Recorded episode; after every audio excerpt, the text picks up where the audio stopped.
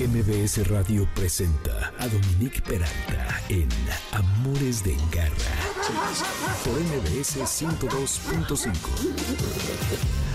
Estamos ya ahora sí desde el parque, bueno, desde hace rato estamos desde el Parque Morelos. Espero que estén muy bien. Nosotros aquí muy contentos celebrando el aniversario número 5 de Amores de Garra. Cinco años, Garra Escuchas, y los que no son también, de estar al aire hablando acerca de la tenencia responsable, de bienestar animal, de la cultura y los animales que nos inspiran y que han inspirado a muchísimos artistas, escritores y demás. Y bueno, pues hoy vinieron muchas personas, incluido Tomás, un perro increíble que está de visita, del cual vamos a hablar ahora porque es una raza muy especial.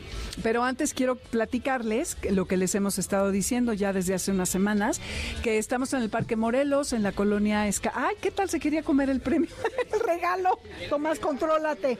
Tenemos aquí, ¿cuánto mide, Víctor, este perro? Ah, no sé, Acá en el micrófono, porque... ¿Cuánto?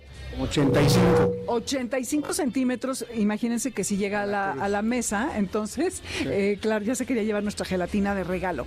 Bueno, les cuento, está la Federación Canófila Mexicana dando consultas, está la esterilización, la desparasitación, la vacunación y también está la Brigada de Vigilancia Animal con perros, igual que están Maya y, Lea, eh, con adopción, también Lomitos eh, al rescate, que también tienen otros perritos y ellos ya lograron una adopción. Estamos muy felices de que un perrito ya se va a ir a, una casa en donde lo van a querer mucho y hay puestos con muchas cosas para artículos, accesorios, comida, premios, etcétera, para perros y gatos. Y pues bueno, así es como estamos celebrando aquí em, y ojalá que todavía nos queda un ratito y vamos a hacer un corte como en unos 15 minutos aproximadamente. Y mientras tanto, quiero iniciar, bueno, decirles yo yo soy Dominique Peralta, esto es MBS, el 102.5 FM. Estamos en vivo desde este parque en la colonia Escandón y está un perro que yo no había visto más que en fotografía. Y es importante hablar de las razas. Yo sé que se les para el pelo a muchos de los que están del otro lado del micrófono cuando hablamos de razas, porque todos estamos pro adopción. Mis perras andan por aquí, las mías son adoptadas, son mestizas, y, pero tenemos aquí a un ejemplar de un Black Terrier ruso impresionante impresionante. Entonces, Víctor nos va a platicar acerca de, este perro. ¿Nos puedes contar un poquito de, sé que me decías hace rato que son los rusos los que los inventaron para la guerra? Así es, mira, este perro este, nació ante la, eh, entre la Primera y Segunda Guerra Mundial, nada más que no fue reconocido por la Asociación este, Americana de Perros hasta 1950 más o menos este perro ya se empezó a comercializar, antes no existía. Y este perro lo hicieron los rusos para la guerra. Entonces es un perro pues básicamente de guardia. Aunque últimamente los americanos lo introdujeron a los niños. Es un perro muy balanceado. A mí me encanta, yo no lo conocí hasta hace 12 años. Este es el hijo de otro perro que tengo y son súper este, fáciles de manejar. Si, si, te gustan los perros es increíblemente fácil. Es un perro muy inteligente, súper inteligente. Yo nunca había tenido un perro tan inteligente como estos. Y, parece que es muy niñero, parece un perro este, no, no de guardia, sino todo el día está arriba de mí. Sí, ya lo Así, luego, se, quiere subir, ¿no? Oye, ¿cuánto llegan a pesar los Black Terrier rusos? Mira, eh, el, récord es 70 kilos. Imagínense alimentar 70 kilos, pero lo mejor, recoger las cacas de 70 kilos. De cómo, ¿cuántos kilos son? ¿Qué, ¿Qué, plática tan escatológica? Pero bueno, es sí, una realidad. es, horrible, es, horrible. No, pero por ejemplo, este peso no normal es entre 40 y 45 kilos. ¿De diarios? No, no, no, de comer. de ah, comer. de ah. comer 800 gramos. 800 gramos diarios de heces, para que lo pongamos más elegante. Órale, wow. Pues sí. Oye, y cuando dices que es un perro, es un perro, pues se imaginan de aproximadamente 70 kilos y 80 centímetros. Sí. Entonces. Bueno, 70 kilos los enormes. Este pesa 45 kilos. Ah, o sea, es chiquito, digamos. Sí, este es. Sí, está este, chiquito. Este está bien. Cuando es, es un perro de guardia, ¿qué tan ágiles son para correr o cómo los usaban los rusos en la guerra? Bueno, lo usaban en las prisiones, en los campos de concentración. No, es, horrible. La historia de este perro en la guerra es horrible. pero este es muy ágil. Le encanta nadar, por ejemplo. Nosotros nos lo llevamos a, a Valle de Bravo, al lago. Bueno, le fascina nadar. ¿no? Es, es un perro muy, muy, muy manejable. Sí, se, se nota porque está todo el tiempo encima de Es ti. muy equilibrado. O sea, tú, tú puedes llegar a otro perro y ladrarle aquí y si le quieto, no le hace nada y se queda. Son obedientes y son Muy obedientes. Ok. Muy obediente. ¿Qué persona eh, recomendar, dirías, esta, eh, eh, este tipo de persona es la persona ideal para tener a un Black Terrier ruso? Porque depende de nuestro estilo de vida el tipo de perro que debemos de tener, aunque sea mestizo, ¿eh? Porque es muy importante que sepamos el nivel de energía, qué es lo que le gusta, qué es lo que necesita. ¿Qué, qué- qué necesidades tiene este perro? Mira, es un perro que sí necesita que lo caminen diario. Es muy ágil, es muy inquieto, todo el día se está moviendo. Este, a mí, nosotros lo, lo caminamos 3, 4 kilómetros diario por lo menos. ¿verdad? Y la persona que, que yo le recomendaría es una persona adulta que le gusten mucho los perros, que sepa cuidar perros. En el manual de, de estos perros dice que nunca una persona que no ha tenido un perro antes debe tener estos. Órale, ok. O sea, no es para primerizos. Sí, no, no, no es un perro, si no lo cuidas, si lo abandonas, se vuelve bravísimo. Si no estás con él, se vuelve muy bravo. Entonces no lo puedes dejar solo en la... No, es, no es un perro para departamento. No, no, sí, sí lo puedes dejar en el departamento, pero si lo estás, con- si convives con el diario, no hay ningún problema. Si tú lo pones en una azotea o no lo pelas, sí, sí se vuelve bravo. Destrucción del Sí. inmueble, digamos. Sí. ¿Y en México qué tan común es esta raza? Fíjate que nosotros nos trajimos al, al papá de León. Ven, Muy obediente, ¿eh? Este, nos los trajimos de León, Guanajuato, y en México he visto dos más. Órale. La mamá y otro de la embajada rusa, precisamente una perrita. Hasta ahí he llegado. No los he visto. Pues si alguien anda por allí en busca de un perro de compañía, que Sí. ustedes estén fuertes, porque el perro es grande, o sea, sí hay que tener cierta fuerza para manejarlo, y les guste salir a pasear y tener caminatas como muy bruscas. Sí, es súper ágil, salta precioso, este, nada increíble, este, es bueno con el olfato. Nosotros jugamos, le, le escondo la comida cuando le voy a dar de comer, le escondo la comida, le digo que la vaya a buscar y la va a buscar y la encuentra rapidísimo. O sea que Son muy inteligentes. muy inteligente perro. Es que es parte de lo que tenemos que hacer, Víctor, de estimular a nuestros animales mentalmente, ¿no? Porque eh, si no, nada más tienen, pues de alguna manera, estímulo de paseo, pero no, los, no los ayudamos a que resuelvan problemas, que encuentren la comida. Ya sabes, estos platos Claro. que, que traen divisiones, que son muy buenos para ayudarlos a estimular o esconderles sus premios. Oye, ¿y su pelaje? Los tienes que cepillar todos los días. Todo Estoy- tiene, haga- quien- obviamente ustedes no lo están viendo, pero es un perro, no como el poodle, pero sí tiene el pelaje un poco chino y lo tiene bastante denso. Sí. Tiene doble capa, evidentemente. Tiene doble capa. Con esto del cambio climático estoy pensando a partir de mayo hasta ahorita, ¿cómo no hay que raparlos? ¿Qué haces para que el animal no padezca calor? Bueno, a este lo cepillamos diario. Vas diario, lo tienes que cepillar porque si no se, se le hacen rastras. Rastras. Ahorita este perro lo peluqueamos hace eh, cuatro meses, pero el pelo de este es como de 8 centímetros, 10 centímetros de largo, es mucho más largo todavía. No más que si es una lata, Sí. eso sí es O sea, se lo cortas, pero no lo rapas, no, lo, debes de rapar. No, no, porque es de doble este Pelaje. coat, como Coat, dicen. sí. Y es que los animales regulan ellos solos su temperatura, entonces no debemos de ponerles suéteres.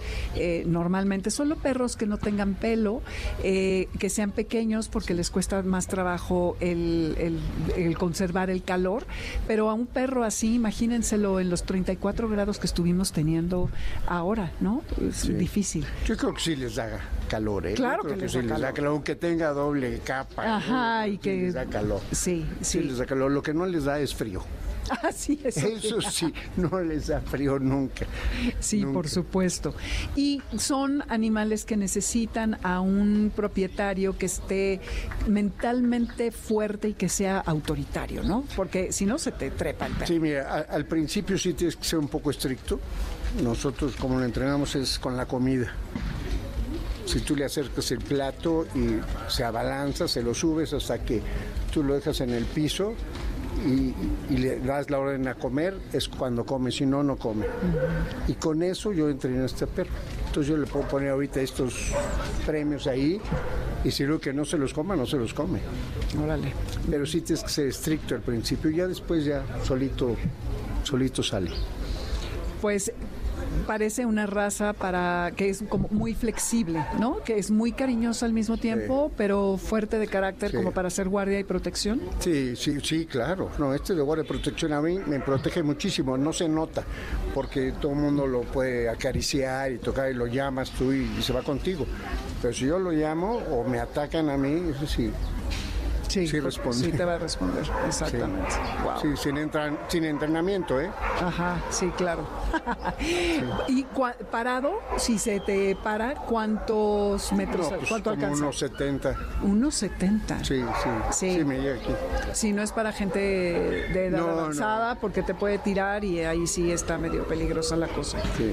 Muy bien. Sí, y son 17 razas que conforman este perro. Ah, ¿entre cuáles so- son? Está Rottweiler, está mm, el pastor inglés, el, ah, ay, el, el- ay, es, es un perro, estos alemanes como el ¿Doberman? Doberman, Rottweiler, Schnauzer, Ajá. Schnauzer. Ahí eh, los demás ya no me acuerdo, son 17 razas. 17 razas. No, es hermosísimo. Ahora les vamos a subir una foto, video en redes para que vean al Black Terrier ruso, que sí vale la pena, ¿eh? Como les digo, yo solamente lo había visto y porque Concha me ha mandado foto, ¿no? De, ¿Tú tienes, tienes uno o dos? ¿Concha? ¿Dos? Aquí Sí. anda Concha todavía. Sí. sí. Tiene al papá y a la hermana. No, bueno. Pero pues ve, sí. Ve cómo está. Sí, anda aquí saludando a todos los, al público. Están increíbles. Muy bien, pues muchísimas gracias, No, Víctor. de nada, con muchísimo Gracias gusto. por traerlo y No, hombre, por ayudarnos aquí a descubrir una raza nueva, que eso siempre es muy interesante, sobre todo porque sabemos que las razas están diseñadas por los humanos para cumplir con ciertos trabajos y con ciertos deberes y entonces eh, hay toda una manipulación de la genética para lograr los resultados y pues bueno, este perro ruso ahora en México Sí. sí. Está increíble. Muchísimas gracias. No, de nada, mucho Oye, gusto. tú, si alguien te quisiera preguntar al respecto, ¿nos quieres dar tus redes o Sí. ¿A dónde te pueden o tu teléfono, tu A mi correo? teléfono, si quieren, con mucho gusto, 55 41 769 34. Ok, perfecto. Sale. Va, muchísimas gracias. Muy bien, pues ahora vamos a a, a, a, ¿eh?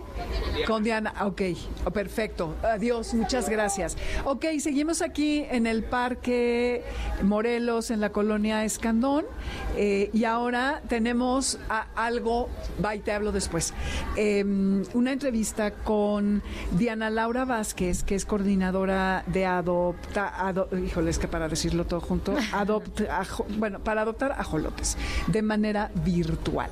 Entonces, bienvenida, gracias por haber venido hasta acá. Hola, muchas gracias. Al contrario, gracias a ti. Oye, cuéntanos, porque están en plena campaña para la adopción de los ajolotes, pero no crean que es que se los van a llevar a su casa. No, eso no existe. ¿Cómo, en qué consiste? Bueno, eh, Adopt Asholot, que es el nombre de la campaña, surge el año pasado con dos grandes objetivos. El primero, eh, la educación ambiental, eh, cómo desde la labor científica nosotros trabajamos por la conservación del ajolote y de su hábitat, que en este caso es Xochimilco, y cómo podemos nosotros eh, pues difundir eso que hacemos en un lenguaje mucho más sencillo para que la ciudadanía en general pues se interese y se involucre ¿no? en este proceso de conservación. Y por otro lado pues justamente eh, la recaudación de fondos para que nosotros podamos continuar con el trabajo que hacemos en Xochimilco. Entonces básicamente pues es una campaña eh, que como decía surgió el año pasado. Este año estamos en la en la segunda edición. Nos está yendo muy bien. Y pues el, el gran o, la gran meta pues es que nosotros podamos seguir rehabilitando el hábitat primero pues para en algún punto también hacer la reintroducción ¿no? en vida libre de los ajolotes. ¿Cuántos ajolotes tienen y cómo es que los han reproducido en laboratorio? Ajá, en el laboratorio en el Instituto de Biología eh, tenemos aproximadamente 120 ajolotes em, y estos ajolotes pues genéticamente eh, son parientes de los ajolotes silvestres de Xochimilco entonces lo que ha hecho el laboratorio durante todos estos años, pues es eh, mantener una población viable, genéticamente viable, para poder hacer la reintroducción. ¿Qué sería genéticamente viable? Eh, pues justamente que vienen del linaje de los ajolotes silvestres de Xochimilco, ¿no? Entonces, eh, y que no hay estos procesos de cruza entre parientes, ¿no? Entonces, eso es básico. ¿Y cómo obtuvieron a estos ejemplares para irlos reproduciendo y, y llegar a obtener esta cifra de 120, que es bastante buena, ¿no? O sea, considerando la situación. Sí, pues se hizo una captura hace ya muchos años. Eh, el laboratorio ha participado en los diferentes censos que han habido sobre la población de ajolotes en Xochimilco y se han hecho capturas. Esos ejemplares, algunos están en la colonia y pues la mayoría, pues justamente son hijos, ¿no? De, de esos ejemplares que se capturaron. Ok. ¿Y cómo saben cuáles no son los parientes para poderlos seguir cruzando? Bueno, esa es una pregunta que seguramente podría contestar nuestro médico veterinario, que es Horacio Mena. Él se encarga de todo el manejo este, veterinario, el tema de alimentación, medicamentos, cirugía incluso. Entonces ellos tienen protocolos eh, muy estandarizados de cómo elegir a los individuos y cómo identificar cuáles son los individuos viables. Oye, ¿y cirugía es como de qué tipo de cirugías les hacen? Microcirugía, este, pues mucha medicina veterinaria enfocada en pequeñas especies. En realidad no hay muchos médicos veterinarios que se dediquen al manejo de ajolotes como tal. Entonces el laboratorio, eh, a partir de lo que ha hecho Horacio de investigación todos estos años, pues han estandarizado cierto tipo de procesos. ¿no? Entonces los ajolotes son anfibios muy sensibles eh, y siempre pues hay algunos ajolotes que presentan algún tipo de deficiencia o, que necesitan una intervención. Entonces Horacio lo que hace pues es hacer microcirugía ¿no? en, en los animales. Ay, wow. Horacio ha venido a Amores de Garra ya en varias ocasiones. Ah, es más, hasta estuvo con Concha alguna vez eh, platicando acerca de los beneficios de los perros en, para las personas mayores. Entonces sí, es, es muy, muy elocuente. muy, Sí, muy elocuente. Oye, ¿y de qué em, tipos de... O sea, es el ajolote silvestre eh, nativo de, de Xochimilco, pero ya sabes que ves en los dibujos y todo muchos colores y muchos tipos. ¿Cómo son los que ustedes tienen? Bueno, el ajolote silvestre de Xochimilco es esta coloración verde, gris, negruzca, café. Ese es, digamos, el, color eh, original.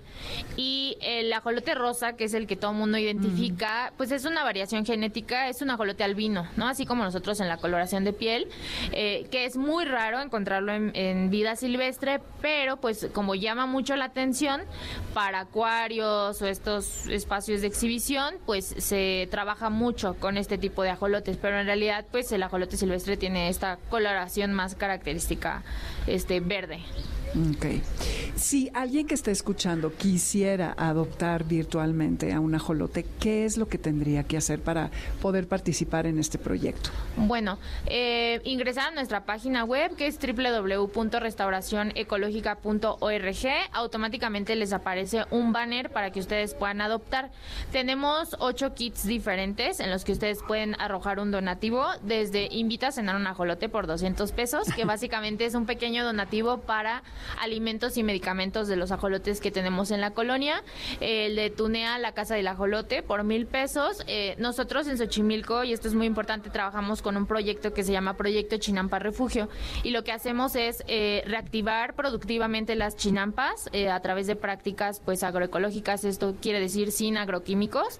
Y por otro lado, en los canales que rodean esas chinampas, abrir estos refugios en donde colocamos biofiltros con plantas nativas de Xochimilco y ahí tenemos dos grandes ventajas. Mejorar la calidad del agua, que es totalmente distinta a los canales que nosotros conocemos tradicionalmente en Cuemanco, por ejemplo, y ayudar este pues también a impedir el paso de especies exóticas como por ejemplo la carpa y la tilapia que son depredadores del ajolote. Entonces nosotros creamos estos refugios, la intención es que los ajolotes que están en la colonia pues en algún punto sean reintroducidos, de hecho ya hay varias chinampas refugio en donde hay ajolotes, este y entonces ustedes con ese donativo de mil pesos pues automáticamente se va al productor o productora que cuida y mantiene ese refugio, ¿no? Porque es una labor importante y es costosa. Entonces, y después pueden adoptar virtualmente por un mes, seis meses o un año.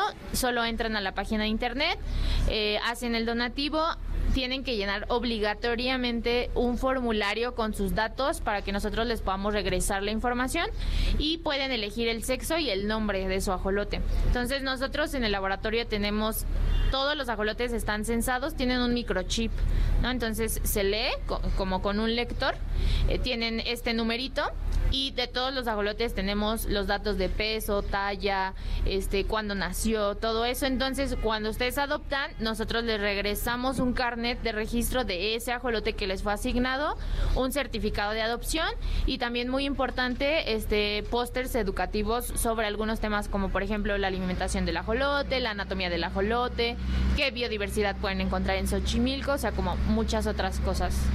Ah, de Padrísimo. Oye, ¿y hay visitas eh, a los ajolotes adoptados o no?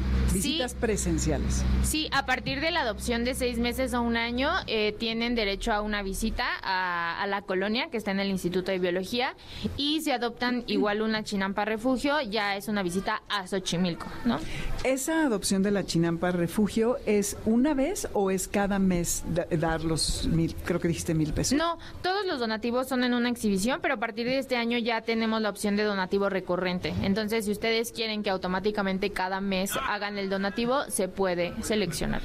Y cuando hablas de la calidad del agua en las chinampas, evidentemente todos hemos visto y hay muchas dudas al respecto de la calidad en, Xochimilco, pero creo que a veces es mejor que la que de los productos de la central de abastos, eh, porque aquí las chinampas realmente están cuidando el agua con la que riegan las hortalizas. Entonces, cuando hablas de la calidad del agua, ¿qué es lo que hacen para mejorarla? Porque esto es muy importante para los ajolotes, ¿no? Tienen que tener un agua en donde puedan vivir y que no se vayan a envenenar. Sí, justamente son anfibios muy sensibles. Entonces, por cualquier cosa, pues pueden presentar alguna infección por algún hongo, algo así.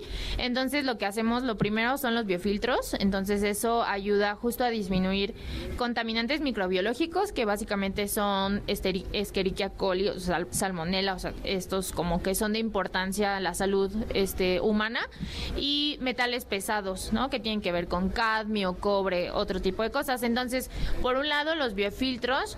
Otra cosa súper importante es el no uso de agroquímicos en la chinampa. Eso también genera una mejor calidad del agua y de hecho el laboratorio hace monitoreo constante durante todo el año y tenemos análisis en donde estos análisis arrojan tanto en el agua como en el producto y en la tierra eh, que están por debajo de los límites máximos permisibles de la normatividad mexicana, ¿no? Entonces tenemos ese soporte y es importante porque justamente ahí hay un tema un poco eh, a nivel de consumidores que creemos que todo lo que viene de Xochimilco está contaminado y no es así. Entonces, para el tema del consumo de los productos que vienen de estas chinampas refugio en donde se conservan a los ajolotes, tenemos también la etiqueta chinampera, y ustedes pueden ubicar estos productos en la tienda UNAM.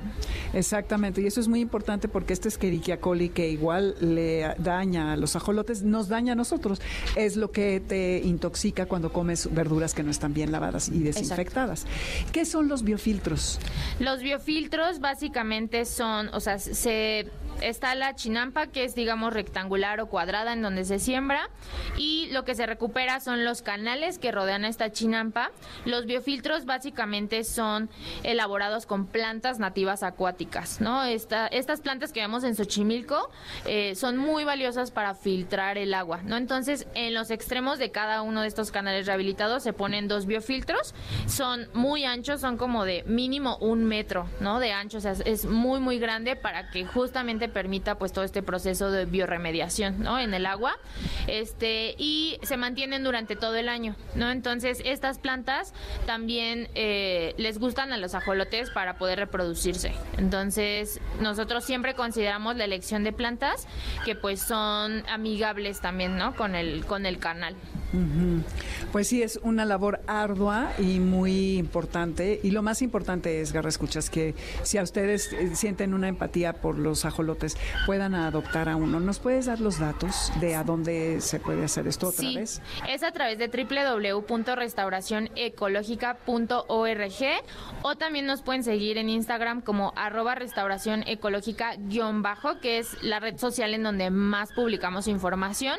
Y nos pueden mandar también ahí están nuestros correos de enlace, entonces automáticamente ustedes hacen el donativo, en este momento únicamente está habilitado por PayPal, a nosotros nos llega esa información y nosotros les regresamos el correo pues con estos eh, regalos, ¿no? que tenemos por cada una de las donaciones. Así es, y ya vieron que puede ser de una sola vez o donativos recurrentes y eso está increíble y podemos ayudar a la preservación y reproducción y en el futuro ojalá reinserción a su hábitat natural que lo veo muy difícil, ¿eh? Pero pues la esperanza es lo último que muere.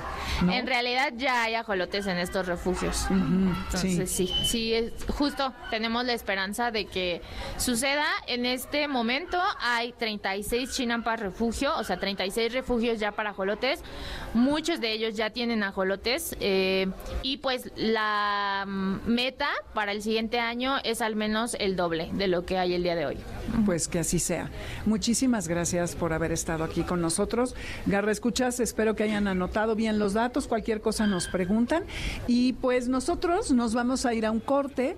Eh, seguimos aquí en vivo en el Parque Morelos, en la colonia Escandón, celebrando el quinto aniversario del programa, entre tianguis y perros para adopción, consultas, desparasitaciones, etcétera, etcétera. Volvemos. Este es el 102.5 FM y eh, vamos a continuar. Ya está por aquí Checo Sound y Carlos Carranza para líneas sonoras. Aquí saludando y todo muy propios, ¿eh? los muchachos.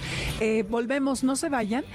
Vamos a un corte muy rápido y vamos a regresar, pues con algo no tan celebratorio, pero muy breve, que vamos a hablar con Chucho Sesma, que es quien coordina la parte de bienestar animal en el Congreso. Si vieron ustedes toda esta noticia acerca de las corridas de toros, para aclarar, porque no es que se haya revertido lo que se logró, sino que hay, hay una suspensión y hay un amparo. Volvemos. Estos Amores de Garra. Amores de Garra, para los que amamos a los perros y a los gatos. En un momento regresamos, aquí en MBS 102.5.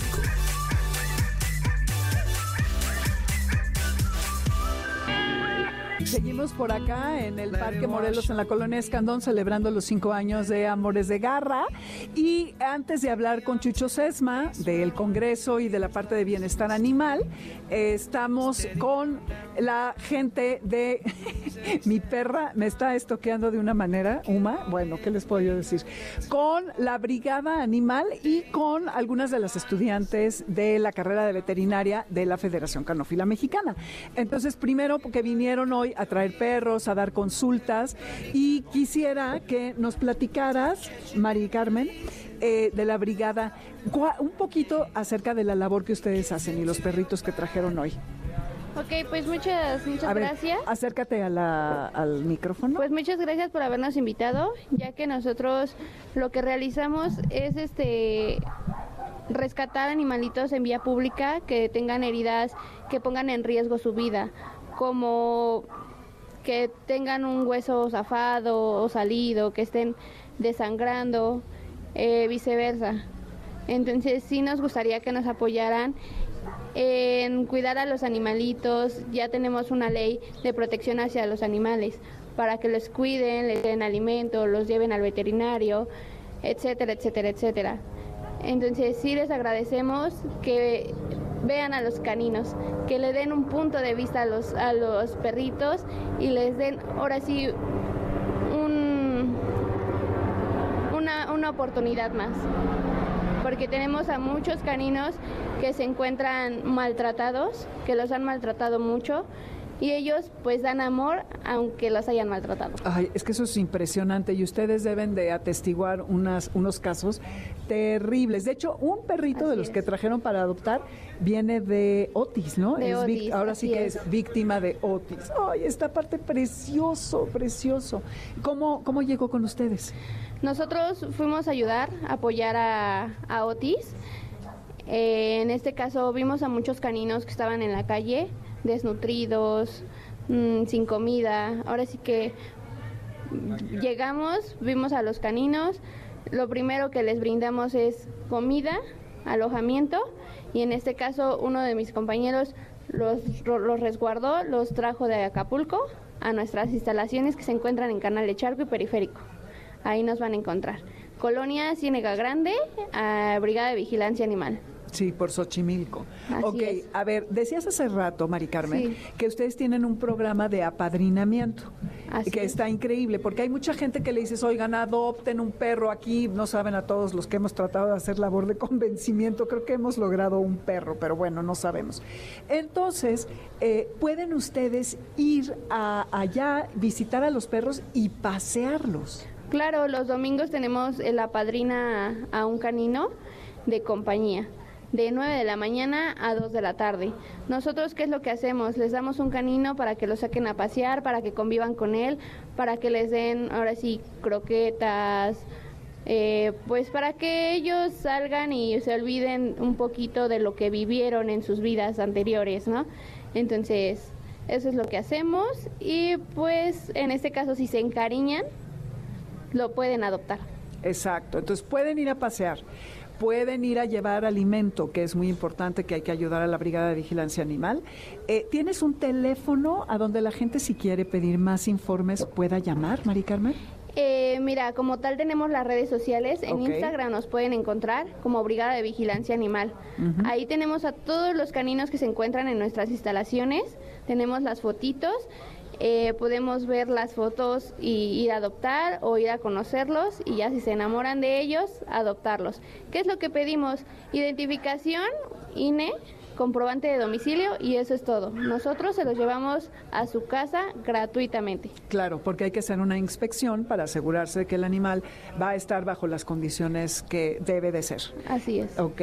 Mari Carmen, muchísimas gracias. Todavía les queda de aquí a las cuatro si alguien quiere darse un volteón para ver a los perritos que trajeron, eh, tanto ustedes como Lea y Maya, como el refugio que también trajo eh, a otros perritos que creo que es el único que hasta ahorita se ha ido, pero no sabemos.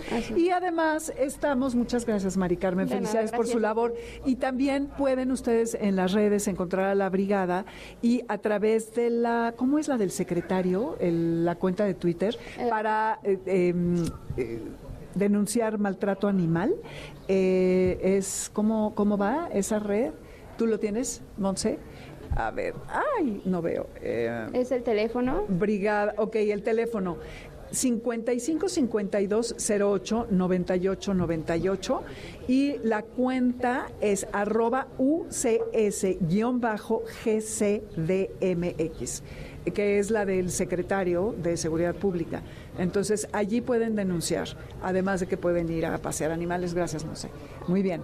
Ok, pues muchísimas gracias, Mari Carmen. Claro. Y ahora ustedes, chicas de la eh, Federación Canófila Mexicana, que están estudiando veterinaria, son ustedes de la primera. Recuérdenme sus nombres, por favor. Jazmín. Jazmín y, Y Jessica. y Jessica. Sí. Ok, perfecto. Vamos a ver qué tal se oyen, ¿sí? Eh, ustedes es- es- son parte de la primera generación de la carrera de veterinaria de la Federación Canófila Mexicana. Eh, no. ¿No? Ya somos otra generación. La segunda. Sí. Ok. Sí. Están haciendo, ay, muchachas, qué bárbaras. Oigan, y hoy hay varias personas que trajeron a sus perritos y ustedes estuvieron haciendo consultas de evaluación. ¿Qué es lo que encontraron en, en la mayoría de los perritos? ¿Algo en especial? Algo en especial, pues creo que fueron las en- enfermedades periodontales, pero pues es algo que realmente en la actualidad no, no tenemos en cuenta como propietarios, ¿no? Entonces es algo que por nuestra parte es lo que igual queremos concientizar a la gente de que también el cuidado dental de nuestros cachorros es importante. Parte de la tenencia responsable es justamente cuidar de los dientes. Todo el mundo cree que es una cosa fresa y, y no sé qué tanto. O que no se les hace a los perros. Que no, que cómo le vas a cepillar Ajá, los claro. dientes. Entonces, ¿qué es lo que tenemos que hacer para el cuidado dental, que es parte de la tenencia responsable? Eh, pues yo creo que en primera instancia una buena alimentación es lo que nos ayuda a nosotros y a los caninos a mantener la dentadura correctamente. Y pues también obviamente estarlos revisando frecuentemente, que cuando por ejemplo ya son perros que ya son adultos, llevarlos obviamente a consultas con su veterinario, en caso de que se le empiece a acumular el sarro, eh, llevarlo a hacer profilaxis, en medida de lo posible también cepillarle sus dientes y pues estar revisándolos constantemente. Constantemente.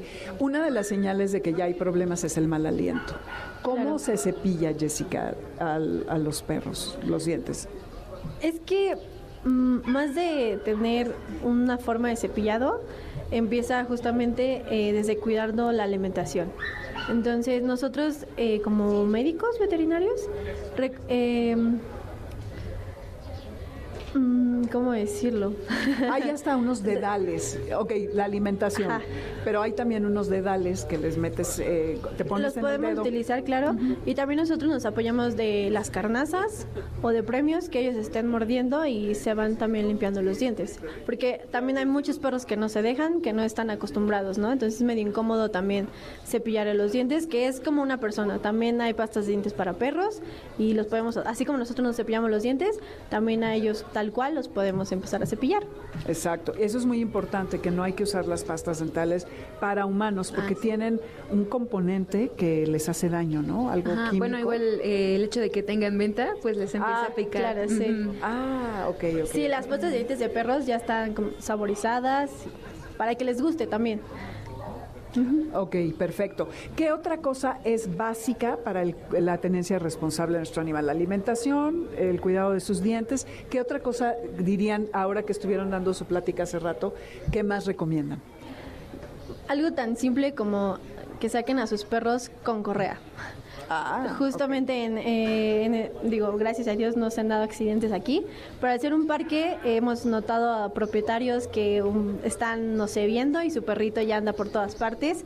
No sabemos si el perro de al lado sea agresivo, si no le guste convivir con otros perros. Entonces, por favor, siempre saquen a sus perros con correa. Es muy importante. Sí, para que no se pierdan y para que no haya accidentes. Exacto. Y yo, bueno, considero también que otra parte de la tenencia responsable es la actividad física, ya que, por ejemplo, muchos de los propietarios que llegamos a atender en este ratito que estuvimos aquí, nos decían que es que vivo en departamento y solo puedo salir una vez y entonces son perritos que a lo mejor tienden a obesidad o perritos que son muy miedosos, que no se permitían al- manejar correctamente o que tenían ansiedad, que nos comentaban es que se lame sus patitas, es que rompe todo, es que ya no puedo. Ah, pues yo creo que también parte de la tenencia responsable es saber que tienes que abrirte a tener un espacio cuando tienes una mascota, porque más allá de quitarte el tiempo, es dedicarle tiempo a esa, a esa mascota. Entonces, pues sí, el hecho de salir a caminar unas dos horitas con el perro, creo que les hace muy bien a nuestros amigos peludos. Exactamente, sí, eso es muy importante. Oigan, pues muchísimas gracias a las tres, Mari Carmen de la Brigada de Vigilancia Animal, a, a ustedes dos también de la Federación Canófila Mexicana. Eh, ¿A dónde está la Federación Canófila Mexicana si hay alguien interesado en estudiar la carrera o si hay gente, ustedes dan servicio al público en general o como podemos ir a su hospital? Ah, claro, ¿Como claro? Sí, ¿y cómo Sí. es?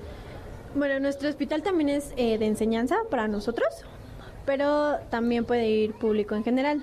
Siempre es con cita, pero pueden acudir de lunes a sábado. Y bueno, nuestra escuela se encuentra ubicada en la colonia del Coligia, en Tlalpan, eh, rumbo hacia Cuernavaca. Ahí nos encontramos. En la mera salida. Sí, en la mera salida. ¿Hay algunas redes, teléfono que nos quieran compartir? Ah, pues creo que en todas las redes estamos como Federación Canófila Mexicana y en caso de la escuela que estén interesados es escuela de la Federación Canófila Mexicana y pues ahí están todos los datos. También nuestro hospital de, pues en este caso de federación, cuenta con distintas especialidades y también contamos con todo el equipo para hacer un buen diagnóstico. Ah, perfecto. Pues ya vieron, quienes vivan por allá por la salida de Cuernavaca, está increíble que además contribuyamos a que estos chicos, chicas y chiques aprendan más eh, teniendo la experiencia de poder ver a sus perros. Pues gracias por haber estado aquí, por seguir aquí en el evento. Vamos a estar hasta las 4 y eh, gracias a la brigada porque hacen una labor increíble y no se dan abasto. Y pues bueno, mucha gente dice, es que hay que adoptar pero no vemos claro ¿eh? de que adopten tanto. Entonces sí, hay que animarse, hay que saber qué tipo de perro nos conviene y demás. Muchísimas gracias, gracias, a todos. y pues seguimos por acá, mi querido Víctor. Entonces eh, vamos a ahora a hablar acerca del tema de los toros que les decía yo hace rato.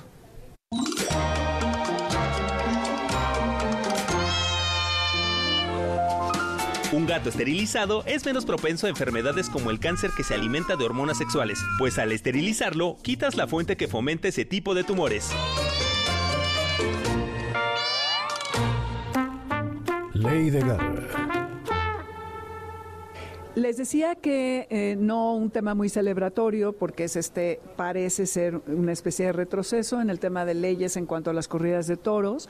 Y para hablar respecto al tema está el presidente de la Comisión de Bienestar Animal del Congreso, quien es Chucho Sesma, para aclararnos exactamente qué es lo que pasó. Chucho, gracias por darte este tiempo para estar con nosotros. Cuéntanos, por favor, qué, qué es lo que ha pasado, porque en realidad no es que se esté regresando eh, el, tema de que van a haber las corridas, sino que hay una suspensión y sigue el juicio de amparo. ¿Nos podrías aclarar exactamente qué está pasando? Por supuesto, Dominica, antes que nada, muchas gracias por esta oportunidad. En el caso del, del proyecto que fue votado por la por la ministra Yasmín Esquivel en la Suprema Corte con cuatro ministros, como tú bien lo comentas, fue una resolución que era incidental. Esto quiere decir que eh, era por, para poder levantar la suspensión y que pudiese todavía seguir la corrida de toros en la Ciudad de México sin que ello eh, sea definitorio porque ordenan también la Suprema Corte de Justicia al juez de distrito a resolver de fondo el amparo. Entonces, digamos en términos coloquiales, no es que se haya perdido nada, solamente la decisión que tomó la Suprema Corte es, hubo terceros que se vieron perjudicados, levantan la suspensión, pero ya ordenan para que el, juez de distrito pueda resolverlo de manera inmediata. Nosotros creemos que vamos a tener en buen puerto esa decisión.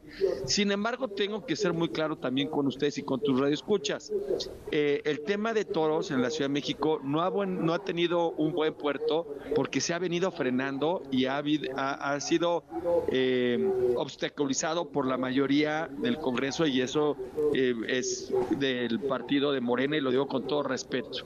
Todos utilizan lamentablemente el tema de ser animalistas, de pro bienestar animal, porque es un tema, digamos, retórico que todos eh, necesitan utilizarlo. Sin embargo, en los hechos, en los hechos, este pues eh, a la hora de poder tomar decisiones lamentablemente no se llegan a lograr. A mí me han frenado ya tres veces el tema de toros en la ciudad, igual que otras modificaciones que hemos hecho al tema de bienestar animal, incluido hace una semana el de la prohibición de gallos. Y entonces aquí es lo donde no macha o este no concuerda lo que dicen con lo que hacen, porque dicen sí estamos a favor del, del bienestar animal, pero no se hace nada para poder ir eh, evolucionando. Hemos ido evolucionando, sí, al paso, a pasos no creo que de la velocidad con la que nos merecemos. Estoy de acuerdo contigo y esa es una bandera que se ha explotado en exceso en, nuestros tiempos y hay muchísimos intereses de la industria que produce alimentos, de los animales de producción, que con esa bandera de bienestar animal quieren lograr cosas que la verdad son al final puro cuento y más bien todo es un negocio. Pero entonces, a ver, Chucho, si estoy entendiendo bien, eh, lo que tienen ahorita esta suspensión es que pueden seguir haciendo corridas en tanto no se resuelva este asunto? De fondo. En tanto no se resuelva del fondo el amparo que tiene o que se promovió y que lo tiene el juez de distrito. Ahora el juez de distrito tendrá que, pues a mi parecer, pues darle un poco de celeridad para poderlo eh, aprobar de fondo. Supongamos en la, en la hipótesis de que ganamos el amparo y, y, se suspenden ya la corrida de toros, pues evidentemente pues les da la oportunidad a, a los que están a favor de la tauromaquia de pedir una revisión de amparo que ahí ya se iría a la Suprema Corte de Justicia que por las jurisprudencias y sentencias que han sacado en los últimos seis años yo te podría decir que se va a ganar porque ya queda claro que es un maltrato animal, que, que hay violencia. Eh, la constitución de la Ciudad de México es evidente lo que logramos. Yo fui constituyente en, en, la Ciudad de México. Hemos venido evolucionando eh, del artículo 4 constitucional al derecho a un ambiente eh, sano en, y a un, un derecho humano. Por eso yo lo digo con todo respeto. No sé si tú lo viste el día de ayer, el señor presidente dijo que fuera una consulta pública el tema de toros. Yo estoy convencido que si fuera consulta pública ganamos para la prohibición. Sin embargo, dejamos un mal precedente de que un derecho humano pudiese ser factor de, una consulta pública. Eso pues, no debiese de ser. ojalá y, o sea, la hagan para que, la hagan, pero jurídicamente yo como abogado y, legislador les digo, dejamos un muy mal precedente porque entonces ponemos al escrutinio de la, de la ciudadanía una garantía que tenemos como derecho constitucional. Entonces creo que son varios elementos, no está tan fácil, es complejón en el, tema a nivel jurídico, pero creo que cada día la verdad nos asiste más sin quedar, sin tampoco tener el ego de decir que tenemos la verdad absoluta, ¿no? Estoy de acuerdo, sí, y no creo que se deba de meter a una consulta porque los animales no son trofeos, no son tradición, sobre todo los toros no son tradición, y eh, tienen derechos y merecen nuestro respeto y preservar su integridad y su vida, obviamente. Chucho, muchísimas gracias por esclarecernos esto. Seguimos conversando respecto al tema porque creo que esto va a dar para más, no se va a resolver tan fácil. ¿Cuánto calculas que tome que se resuelva? Yo creo que un par de meses, pero si, me lo permites aventar ahí un gol de organizaciones, este Dominique, es, es importante que toda la gente que está en pro del bienestar animal y que quiere la eliminación se junten, porque es evidente que eh, han ganado más terreno aquellos que hoy les gusta la tauromaquia o los gallos, en fin, todas estas actividades o mal llamadas tradiciones que conllevan el maltrato animal, porque se han sabido unir y han ejercido presión ante los gobiernos gobiernos y ante la Suprema Corte y ante todo. Entonces, cuando no nos ven unidos, ya esto ya no es de partidos políticos, ya no es de, fracciones parlamentarias. Yo creo que ya es un tema de, lo que queremos como sociedad, pero no hemos tenido la virtud de unirnos para poder hacer frente y también darle esa balanza de, tristemente, de presión política a quienes nos gobiernan. Muchísimas gracias, Chucho. Seguimos conversando entonces. Y Garra, escuchas, pues bueno, gracias. Quiero aprovechar para darle las gracias a Karen Pérez, que vengan rápido porque nos quedan dos minutos, y a Moisés Salcedo, que me están haciendo cara de no, vengan, que son quienes, gracias a ellos, este programa puede suceder. Tienen cinco años conmigo eh, trabajando. Moisés, mi querido, que unas, ay, sí, unas palabras para tu público, que te hablan cuando ah. estamos en cabina. Pues muchas gracias por su preferencia a sus cinco años y esperemos que nuestro contenido sea muy útil para la tenencia responsable de mascotas, que ese es el objetivo general de nuestro principal de nuestro programa. Muchas gracias. Hola, gracias Domi por invitarnos a participar en tu proyecto que ha sido increíble y en estos cinco años hemos aprendido contigo y con todo el público y con toda la audiencia sobre una tenencia responsable de mascotas y sobre cómo debemos aprender a querer más a nuestros animales. Exacto, y es nuestro proyecto, Karen Moisés. Gracias. Nos falta la mala, pero pues ella está de diva, no sé dónde iba a llegar, no ha llegado, pero también le damos gracias y también quiero hacer una mención para eh, Dejando Huellas para la Salud que nos dieron las esterilizaciones, vacunaciones y desparasitaciones, una parte sin costo y otra parte a muy bajo costo. No pueden venir porque han tenido cola todo el día, han estado muy ocupados. Quería entrevistar a Guillermo Valencia, que es quien preside esta organización. Y pues sobre todo darles gracias a ustedes, Garra Escuchas, porque sin ustedes no sería posible este, este programa. Gracias Karen Pérez, gracias Moisés Salcedo, gracias, Alberto Aldama, que siempre está ahí ayudándonos, a Memo Guerrero, a Zavala, a Alex, a todos que, que nos ayudan, a Víctor Luna que está en los controles allá en la cabina y a toda la gente que hoy vino aquí al parque. Que, gracias, gracias chicos. gracias a todos los que vinieron y pues que sean más años que se vayan sumando, pero lo más importante es que respetemos a nuestros animales, su integridad como animales y que veamos por ellos para que su vida sea mejor. Gracias por estar, ahí se ven. Esto fue Amores de Garra, yo soy Dominique Peralta y nos escuchamos el próximo sábado. Adiós. MBS Radio presentó Amores de Garra con Dominique Peralta. Te esperamos el siguiente sábado a las 2 de la tarde por MBS 102.5.